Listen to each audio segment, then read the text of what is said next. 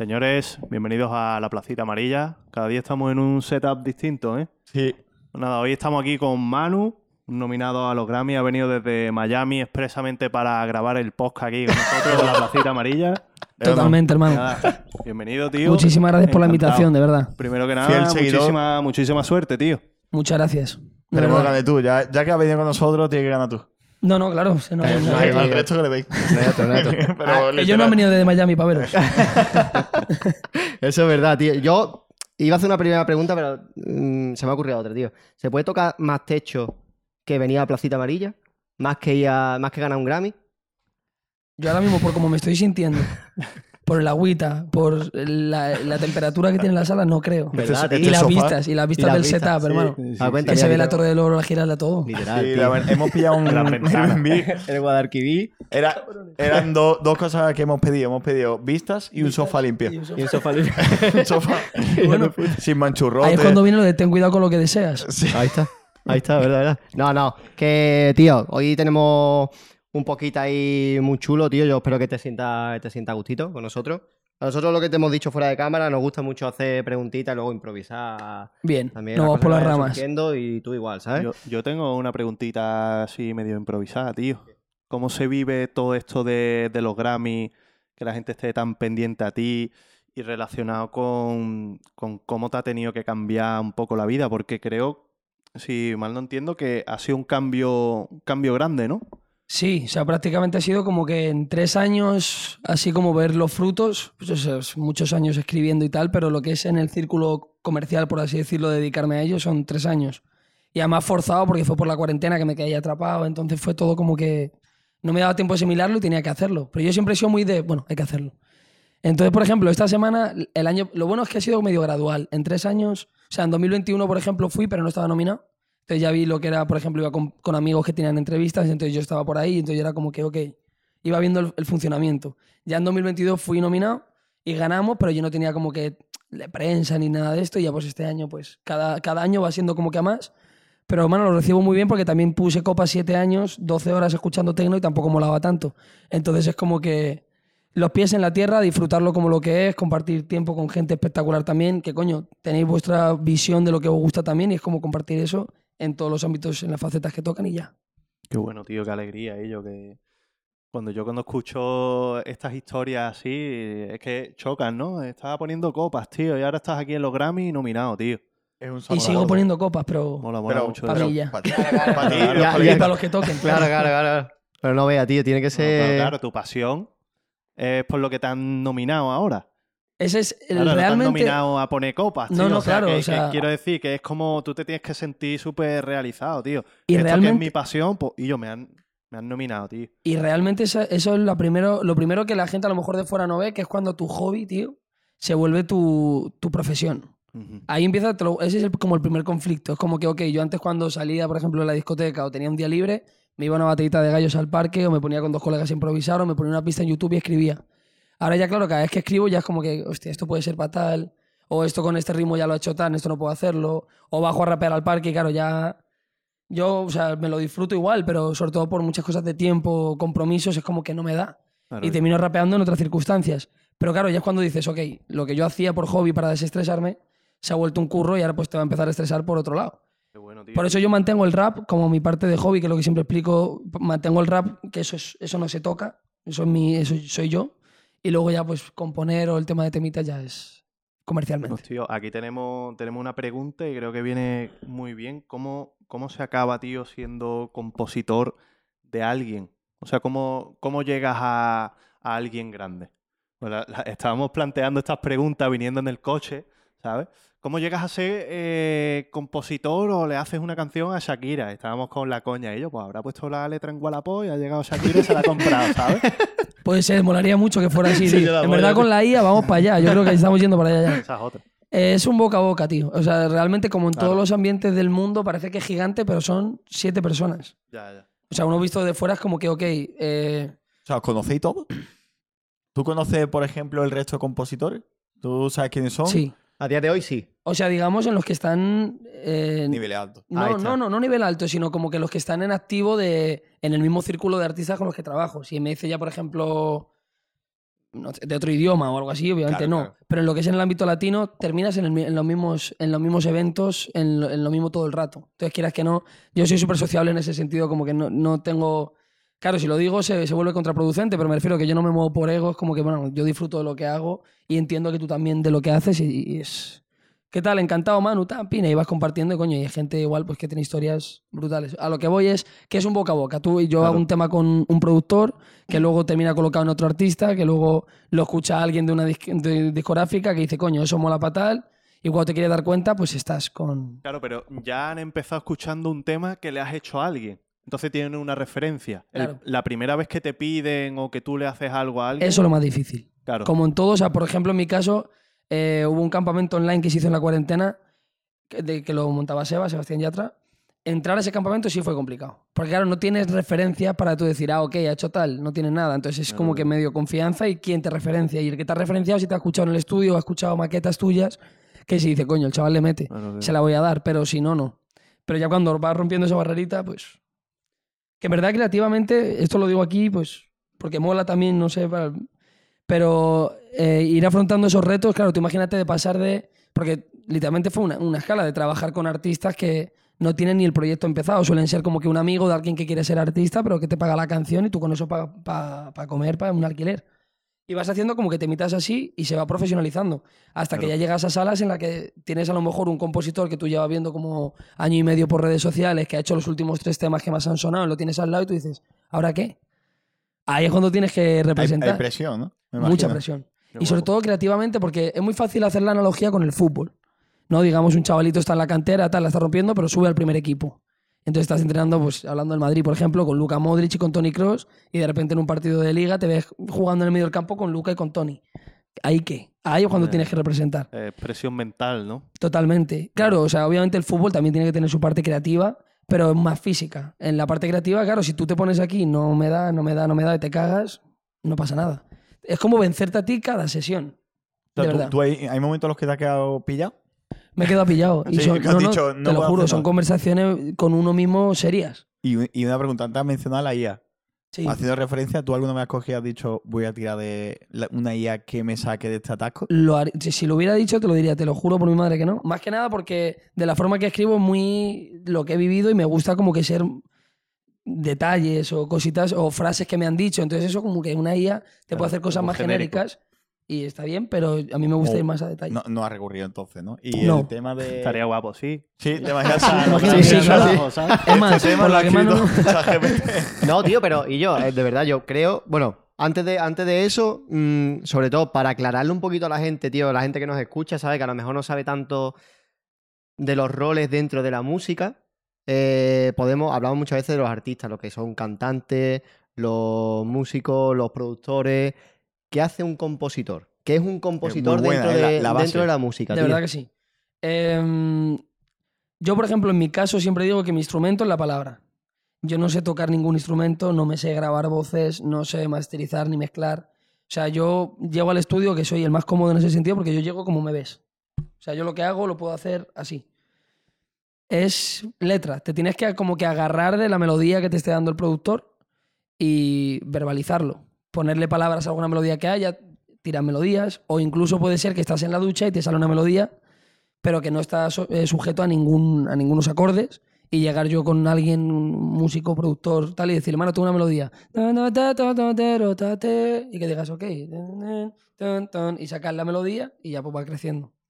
Eso sería más compositor. Lo que pasa que realmente, aquí me van a perdonar si lo ve algún estudioso o algún conocedor realmente de la música, el tema de compositor es como que da lugar a error porque puede ser también como compositor instrumental o lírico. Entonces, bueno, Vale, vale, vale, vale. Hostia, tío. ¿Has Yo- sido alguna vez el ghostwriter de algún artista? sí.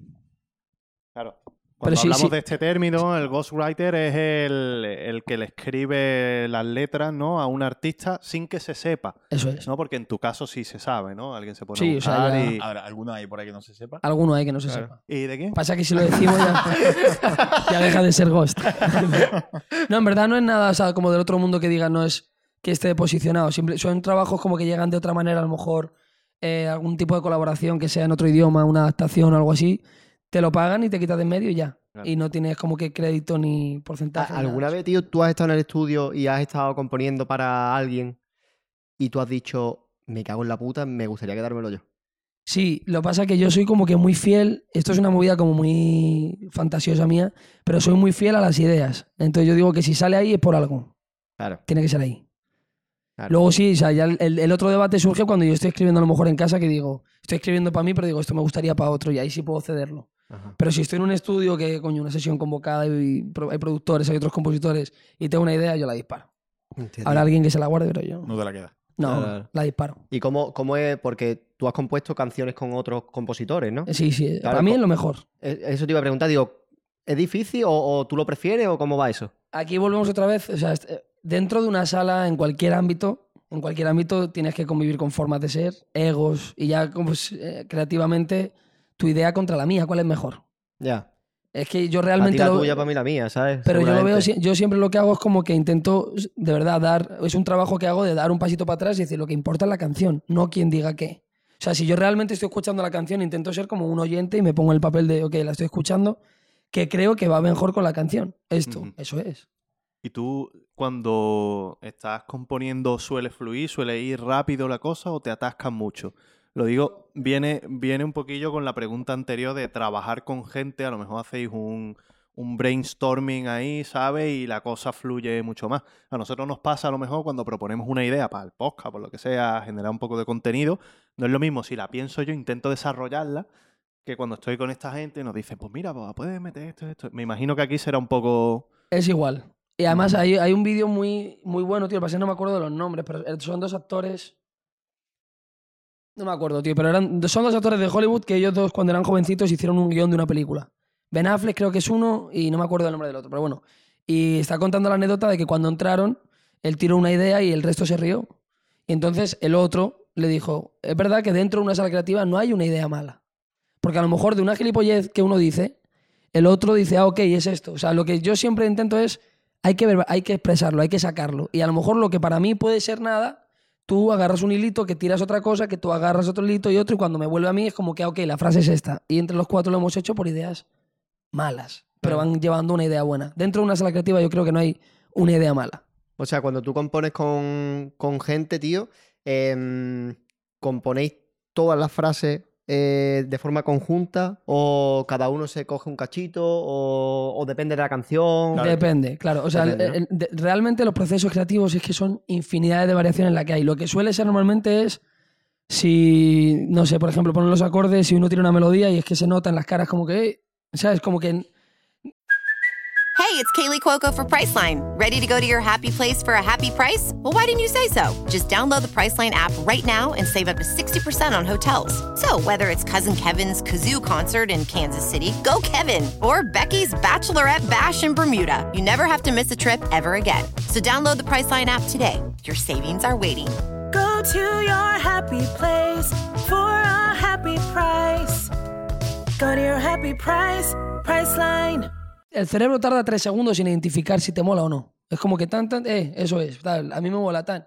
Y ya la vas perfilando. A lo mejor eh, luego en la melodía es como que se esconden frases. Eso es alguien que cualquiera que haya escrito y tal te va a decir como una tara tal, si me ves, una tara tal, si me ves. Es como que, y ya de ahí te vas imaginando toda la película, pero vas poniendo como que palabras. ¿Cómo puede encajar? ¿Cómo puede...? Yo he visto, hermano, delante de mí a lo mejor de que llegue alguien y que diga dos frases y el otro con los acordes que están sonando ponerle la melodía a esas dos frases.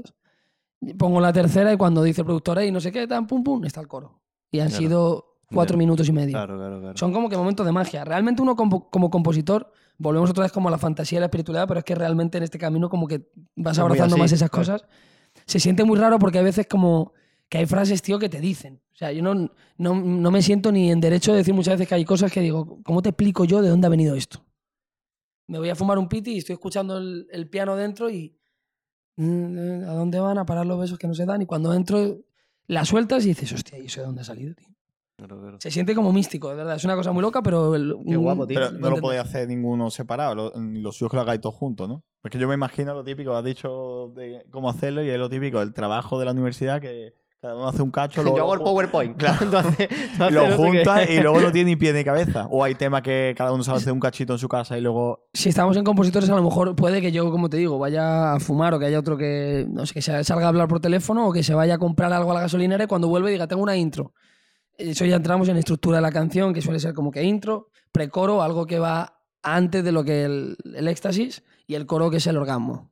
Y después volvemos como a un segundo verso o un rapeo que se le llama a día de hoy, que es algo más explicativo de lo que ya has dicho y vuelve a cerrar con un coro, ¿no? Eso sería la estructura radio formal. Entonces imagínate que a un, a un colega se va a la gasolina o lo que sea y cuando vuelve dice, coño, tengo una intro. A ver, tírala y tira ocho frases, dan, dan, dan, con la elocuencia que va, mola la melodía y tal, bro, eso es. Ya está, lo tiró. Y ya pues nos ponemos a trabajar en el coro y... Y tío, ¿cuáles son tus impepinables a la hora de, de ponerte a, a escribir, tío? Es decir, que no te, puede, no te puede faltar. Si yo me pongo a escribir, a componer algo, no me puede faltar, yo qué sé, un piti, eh, que la sala esté, que no me Solo tengo nada. uno, hermano. Tabaquito. ¿Cuál? Tabaquito, El tabaquito. tabaquito. A mí dame, yo, dame cigarros Sí, y ¿no? soy... O sea, ya, ya me voy Sí, ahí. sí, hay gente a lo mejor que dice yo, yo me tengo que ir al coche a componer, a escribir, me pongo la instrumental ahí. Puede ser, hay gente que con el café o hay, hay Claro. Red Bull, Sí, sí. alcohol... Tú necesitas una instrumental, por ejemplo, si vas a hacer... Fijaos que light, que light lo he dicho, ¿eh? Sí, sí. Lo ha dicho muy light. Se ha entendido. Si vas a hacer, por ejemplo, dices, estás inspirado y yo hoy quiero hacer una bachata. ¿Tú te vas a y te pones una instrumental de bachata para sacar la letra o simplemente pones a escribir y luego que alguien se, se ocupe de... A mí, por ejemplo, a mí me gusta mucho, que lo he hecho muchas veces y me sale bien el experimento, es escribir, bro, como un poema, sobre todo para géneros así, la bachata, o sea, son, la bachata es súper romántico, bro, tiene que ser bonito. Es como escribirlo sin melodía, sin pista y sin nada, simplemente en una forma métrica neutra, Ajá. de duración o sea, si, y de rima. melodía te refieres a, a tú lo vas escribiendo Si una mañana salgo y te veo en la calle, voy a hacer que nacataca de ten, taca Ajá. taca taca taca taca de dalle, nacataca taca taca de ten. Y luego llegar y buscaros un acorde, si una mañana ni nanero por la Ah, calle y ya le buscas una melodía. Ah, Así lo haces tú. Me gusta como a lo mejor puede ser que interesante. estoy fumando un piti antes de irme a dormir o, estoy caminando a casa y me viene una frase que me gusta, pues de ahí ya voy tejiendo hacia arriba, escribo como que las tres que la acompañan y lo dejo ahí. Y luego llegamos a una sala, vamos a hacer una bachata y voy a buscar- yo tengo un- una en las, en, las, en las notas del iPhone pone ideas. Claro. Y tengo ahí un basurero Claro, que yo claro, me meto ahí a bucear y son Ahí ya depende de la instrumental, le encuentras esa, digo, le por encuentras la la, melodía. jerga y la forma que tenga de decirlo Claro. puede ser un Claro, o juego. sea, tú, tú vives todo el día componiendo en tu cabeza. No puedes apagar esa máquina. No, no eres típica persona de mañana me toca estudio, voy y me tengo que poner. No, tú estás todo el día. A lo mejor estás aquí con nosotros y estás. Te vas Sobre todo pasa que da mucha pena, pero pasa cuando a lo mejor un colega que está mal con la novia, que no sé qué tal, y coge y me dice que no sé qué, y yo me quedo como, joder, qué temazo, hermano. Todo perro, No, ¿eh? tío, qué temazo, qué frasón. Y uno como que por dentro como que... no sé. A ver, cuéntame qué te hizo tu novia. claro, y tú ahí escribiendo, ¿no? Cuéntame más, cuéntame más. No, no. Pero, bro, realmente los temas más puros salen de situaciones reales y gente de a pie. Porque es que, o sea, si te pones a tirar del hilo y ves las canciones, la bachata, por ejemplo, que la escribió un amigo mío, no sé si lo verá, pero se lo mando ahí, Ríos, compositor excepcional. Ando manejando lo va por a ver las... seguro, tío. No, va a va ver, a hombre, la 100%, tío. bonita, Totalmente, que se lo voy a mandar y la además le vais a la ves, entrevistar. ¿no? Vais a ir a Puerto Rico a entrevistarle vosotros. Eh, ando manejando por las calles que me ando manejando por las calles que me besaste, oyendo las canciones que un día me dedicaste. Pedirías que volviera, pero eso no se pide. Mejor le pido a Dios que me cuide. No le preguntaba a él, pero yo estoy seguro que él tendría que estar con su carrito por el barrio que estaba con su exnovia. Él vivía fuera, volvió al barrio y estaba escuchando una canción que le dedicó por ese barrio y dijo, ando manejando por las calles que me besaste. O sea, Y- o sea, literalmente... Yo tengo una pregunta. ¿Tú tienes amigos que te han escrito, han dicho, y yo, bro, te has colado? La historia, la en historia que plan, te ¿Por qué conté. cuentas eso, cabrón? Claro, o cosas así. En En, verdad, algún el arte- momento, o alguien sabe. El arte de la composición es esconder eso. Claro. Pero son No, tus no, colegas. no, pero no te pasa. No, porque realmente... ¿No te han dicho nunca nada, un amigo o algo así que ha dicho, esto me Eso no es lo que te historia"? conté. No, no. No. No. Porque en verdad, si te das cuenta, y de verdad parece muy loco, pero casi todos repetimos los mismos patrones. O sea, a día de hoy una relación se suele terminar por cuatro o cinco cosas que nos pasan a todos. Ya una cosa excepcional, coño, que se muera, pues es Ya, sí, sí. una putada. Pero eso no, no suele pasar y no lo muestras así en una canción. Pero no, no, no. Y ya subiendo el nivel. Uf, Antes has espérate, dicho hay, hay bachatas que, que hablan de eso, tío, que no, son no, y salsas durísimas, que son ¿eh? muy duras, hermano. Y claro. Sí, sí. que subiendo el nivel, antes estaba hablando de los egos que hay con el tema de los compositores. ¿Tú, tú le has hecho alguna vez una frase, algo así, a un- una tiradera de compositor a otro? Totalmente. O sea, tú le has tirado a otro Pero compositor no una, ca- tanto- una canción escondida que le has vendido a otra persona. Es más, la pregunta, última, bro. la última que saqué se llama Desahogo. O sea, literalmente esos son dos minutos y medio hablando de, de escritura. Sí. Pero no a nadie en concreto. O sea, es como un En ente general. O sí. abstracto que son cositas como que uno va viendo como que coño, esto pasó aquí, esto pasó aquí. Cuando lo pones en un conjunto es como que, ok, esto es. O sea, Pero y, sí. y- y ya que has dicho que todos conocéis, ¿tú has leído entre líneas alguna canción de un compositor de alguien que tú vamos diga, este yo no me, no me llevo muy bien? Y has, has escuchado y has dicho, esto va por fulanito, o esto va por mí, o esto va... Que claro, tiene, tiene la magia, siendo com- compositor, tiene la magia de coger y empezar a enviar mensajes. No, tú, pero como mira, has dicho, has escrito eh, para Shakira, que yo me imagino que Shakira está cantando una canción y tú has dicho, la gente no lo sabe, pero, Pero yo, le, yo le he puesto aquí un, un mensajito a fulanito. No, o sea, tan, tan así. No, como te digo, o sea, yo porque, por ejemplo, en mi campo, al, al llevártelo al rap, sí se ve más porque sí se tocan esos temas. Pero artistas y compositores ya que están en la industria no se ponen a hacer tiraderas para otro, Claro. ¿sabes? Sería, sería muy de subido ya del tirón. No, sí, o sea, en un tema de Shakira meter una frase de repente para otro sería como... Bueno, a ver, eh, tira, tiraera, ahora estamos otra vez volviendo a la tiraera de artistas grandes, ¿eh? O sea que. Sí, sí, ahora ya sea, hemos pasado como que una, una olita que estaba ahí como que caliente ya ha Ya bajado- ha un poquito. sí, Tío, ¿Qué te parece la tiraera de Residente, tío? ¿A quién? La tiraera de ¿Y en Residente a, punto? A Ah, claro, a no, Capela... a Cosculluela, a- es verdad, Y a tío. Capela también. ¿Qué te parece esa tiraera? O sea, teniendo en cuenta los dos, las Yo dos respeto personas. demasiado a Residente por la forma que tiene de componer, o sea, realmente es muy bueno.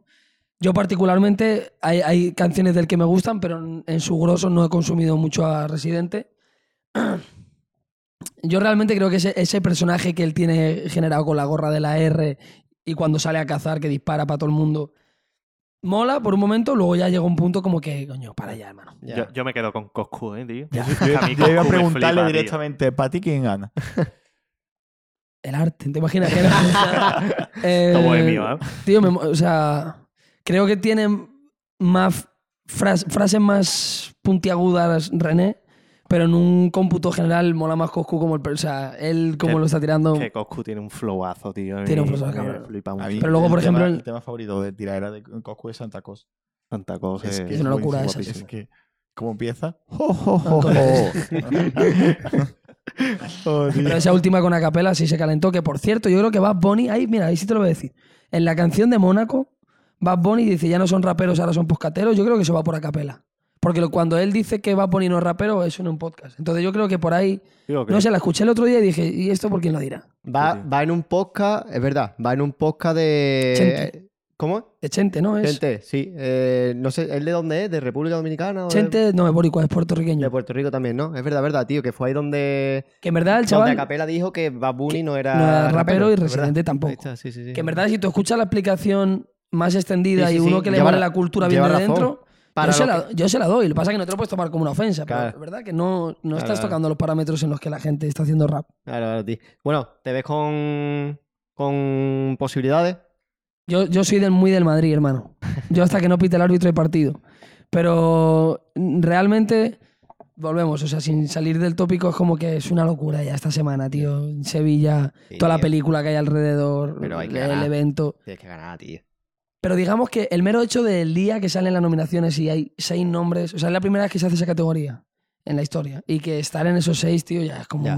Ya, No. pedir más ya de avaricioso. Ya, cabrón, ya. Ya si lo ganas, locura, champion. Ya. Pero si no, la liga está de puta madre. Pero tú eres del Madrid. Obviamente. Yo soy del Madrid. Entonces que va tú a me digas, ¿vas a ganar? No, bro, imposible. Hay gente muy buena. Son increíbles compositores. Yo no he votado ni por mí. O sea, sinceramente yo se lo daría. ¿Por Sí. Porque yo, o sea, yo siento que hay que ser fiel. Si de resto eh, tengo los compañeros y la gente que lo escuche de fuera lo, pi- lo piensa, respetable y muchísimas gracias de corazón.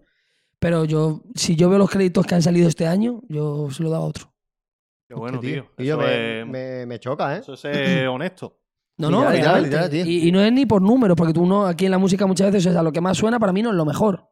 Pero si realmente yo me pongo a analizar a nivel composición lo- los créditos que hay, tú dices la versatilidad que tienen. Eh, Tal. Ya. no, no, Katie, lo digo. O sea, Kevin. Cruz se llama, coleguita mío. Pero ese chaval es una locura lo que ha hecho este año. Entonces, es- Claro. si se lo lleva él, de puta madre. Si me lo llevo yo, pues igual. No, no hemos, no hemos mencionado, pero ¿podrías decirnos, eh, aparte de, de Shakira, Manuel Turizo, a qué gente más le has compuesto canciones? Pero, hermano, Becky G, Rey, Raúl Alejandro, eh, Osuna, gente muy grande. Yo lo que estoy escuchando... sí, es- Maluma. Yo, yo ahora te, te voy a hacer una pregunta. Ya es que me También. pierdo. Claro, sobre todos los temas que tú has compuesto, ¿cuál es tu favorito? Yo sé que es complicado, pero es que has es dicho Ahí es ya- muy bueno. Sí, y, Pero, lo, y lo bonito que siempre que le preguntes a alguien tu película todos. o tu... No, ¿no? no, sino que lo, lo cabrón de esa pregunta es que la respuesta te va a llevar a un momento o a una persona, no es por la canción. Entonces yo, si te, te tuviera que decir una, por ejemplo, ¿A dónde van? De Sebastián Yatra con Alvarito Díaz fue la canción que me cambia la vida realmente. O sea, es la primera canción que yo escribo solo porque no había nadie. Y termina en un artista reconocido y me da como que un, otro empujoncito más en la industria para decir, ok, vamos para adelante. Pero esa es tu favorita. Esa O sea, es eso, una- si, te- si y un luego de que tú digas, "Escuch- escúchala que me encanta. Eh... Joder, mano. Tengo ahora mismo un, un hombrecito así en- entre un montón de papeles. Yo tengo una, tío. De las que has compuesto Eh, tú. no, yo tengo eh, una. yo yo también muy fan de- decir, pues, Yo Súper soy- pesado. Yo soy yo muy pesado, pero muy pesado, ¿eh? Sí, la he sí. bailado en directo eh, delante de miles de personas. Con... Nosotros somos amigos de Ellos Juan, no sé si lo conoces. sí, sí. Pues en uno de sus streams y tal me puse ahí a bailarla, dije que la pusieran en bucle, la de tacones rojos, tío. Claro, ese es el... Me flipa, ¿eh? Sí, sí. Además es que, Es que es muy alegre, ¿verdad? encanta, Tiene como una energía de... Me encanta, te- tío. te- te Ahora sale te algo. imaginas y dice, pues en verdad esa no compuse. pero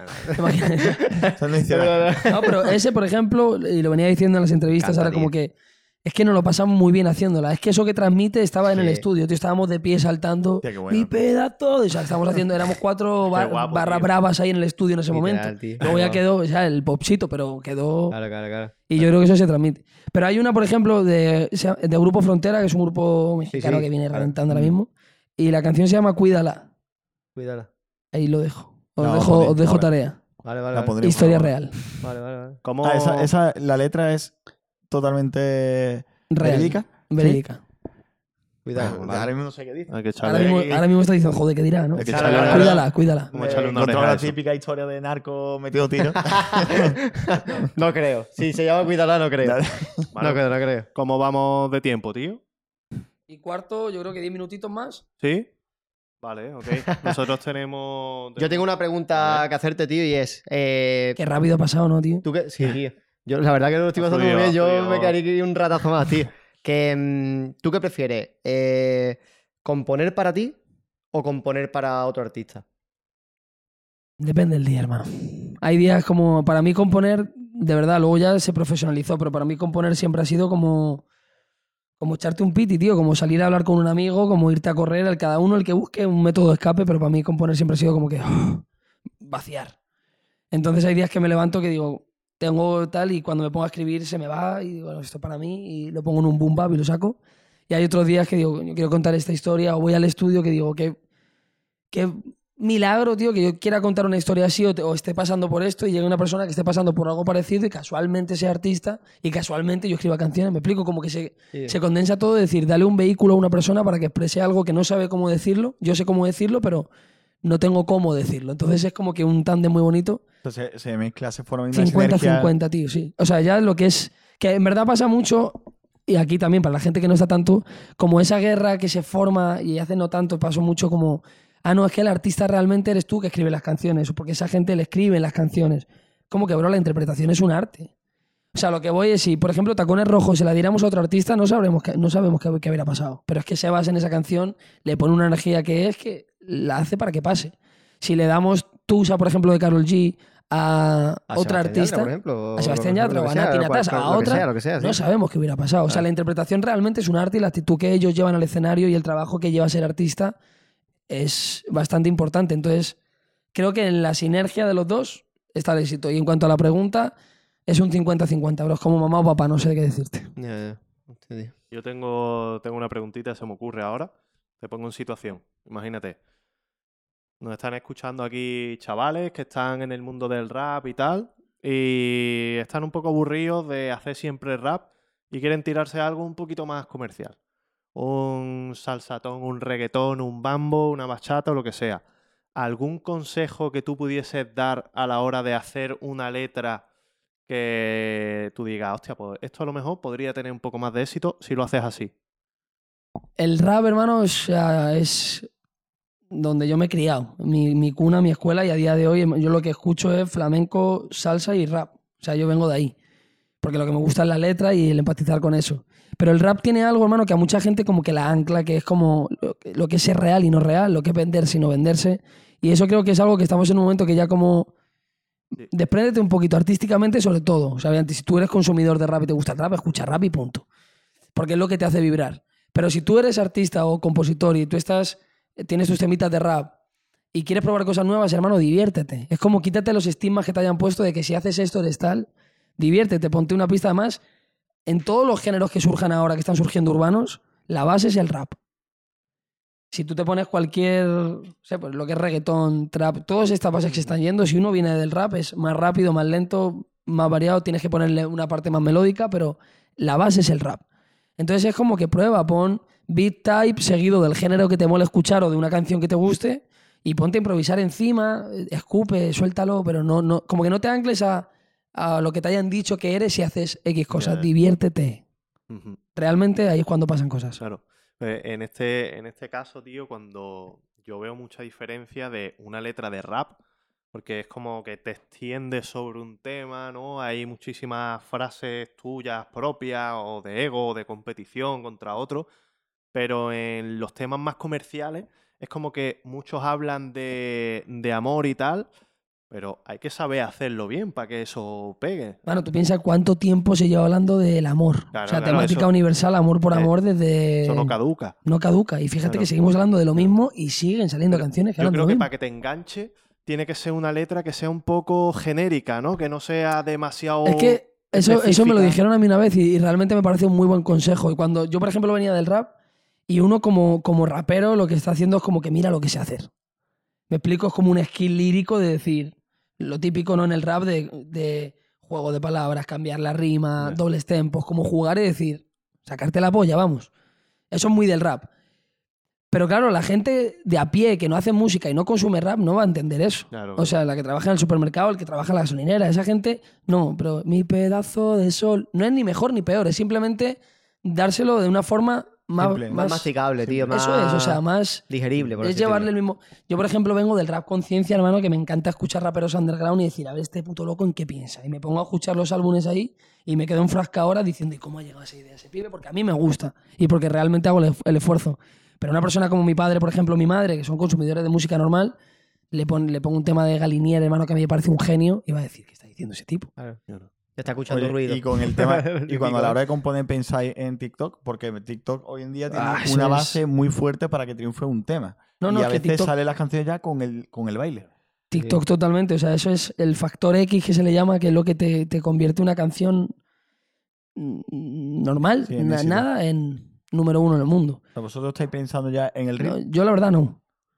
Yo lo que intento es hacer una canción que esté bien compuesta en cuanto a melodía, ritmo, rima, que tenga lo que tiene que tener. Y si alguien le hace un TikTok y pasa algo, de, de maravilla. Pero ya hacer una canción pensando en el baile ya me parece forzar demasiado la creatividad. Ni mejor ni peor, te vuelvo a decir, pero como que no me gusta escribir o, o crear desde ahí. Bueno. Tío, yo creo que ya por aquí lo último que quería decir es a ver qué te parece. Nosotros tenemos, tenemos una sección en el podcast que se llama la sección, la sección de la almendra, ¿vale? Donde intentamos encontrar entre todos los invitados la cabeza más grande de España. Entonces tenemos, tenemos un metro por ahí. Que pase Increíble. el metro. Si te ¿Quién va parece- ganando, tío? ¿Se puede? ¿Eh? ¿Quién va ganando? Va Pues, ganando mira, eh, Cheto. ¿Sabes quién es Cheto, señor Sí, Cheto? sí, claro, claro. Pues que Cheto, este va de ganando internet, él. de yo internet cuando Darío me ha Estuvimos hecho. Bueno, hace no. dos días con él. ¿Cuánto tenía él? 60, 60 y... 60. No, 61 por ahí me parece, ¿no? Y el que va perdiendo es el que tiene una cabeza minúscula. Eso es de inteligente, tío. Totalmente. Porque He concentrado. soy La capaz de, ¿no? El de racionalizar. pequeño, Ahí claro. está. Y tengo una cabeza más chica, tío. A ver. Dale, dale. Vamos a medir la cabeza a la Manu.